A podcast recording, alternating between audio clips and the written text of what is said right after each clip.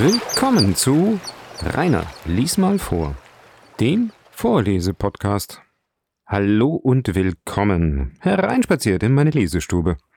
Macht's euch gemütlich, im Sessel dort zum Beispiel oder auf dem Sofa oder da hinten auf der Bank. Mein Name ist Rainer und ich lese in diesem Podcast Bücher vor.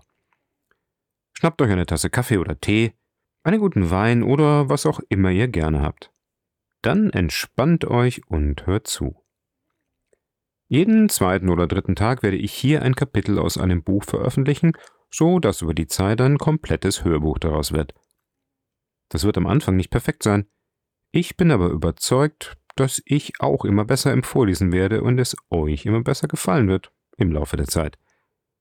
Gerne könnt ihr mir natürlich auch Feedback zukommen lassen, ob und wie euch meine Art des Vorlesens gefällt.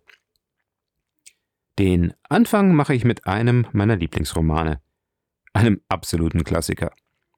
Diverse Male mit Starbesetzung verfilmt und als Vorlage für viele weitere Romane dienend.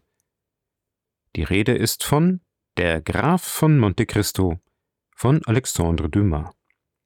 Die Geschichte umfasst alles, was einen guten Roman ausmacht. Liebe, Leidenschaft, Eifersucht, Neid, Hass, Missgunst, Reue, Rache, Politik, Zeitgeschichte und so weiter und so weiter. Sie beginnt in Marseille, führt über Italien wieder nach Frankreich und endet in Paris, wobei sie eine Menge kleiner Schleifen mit interessanten Nebengeschichten dreht.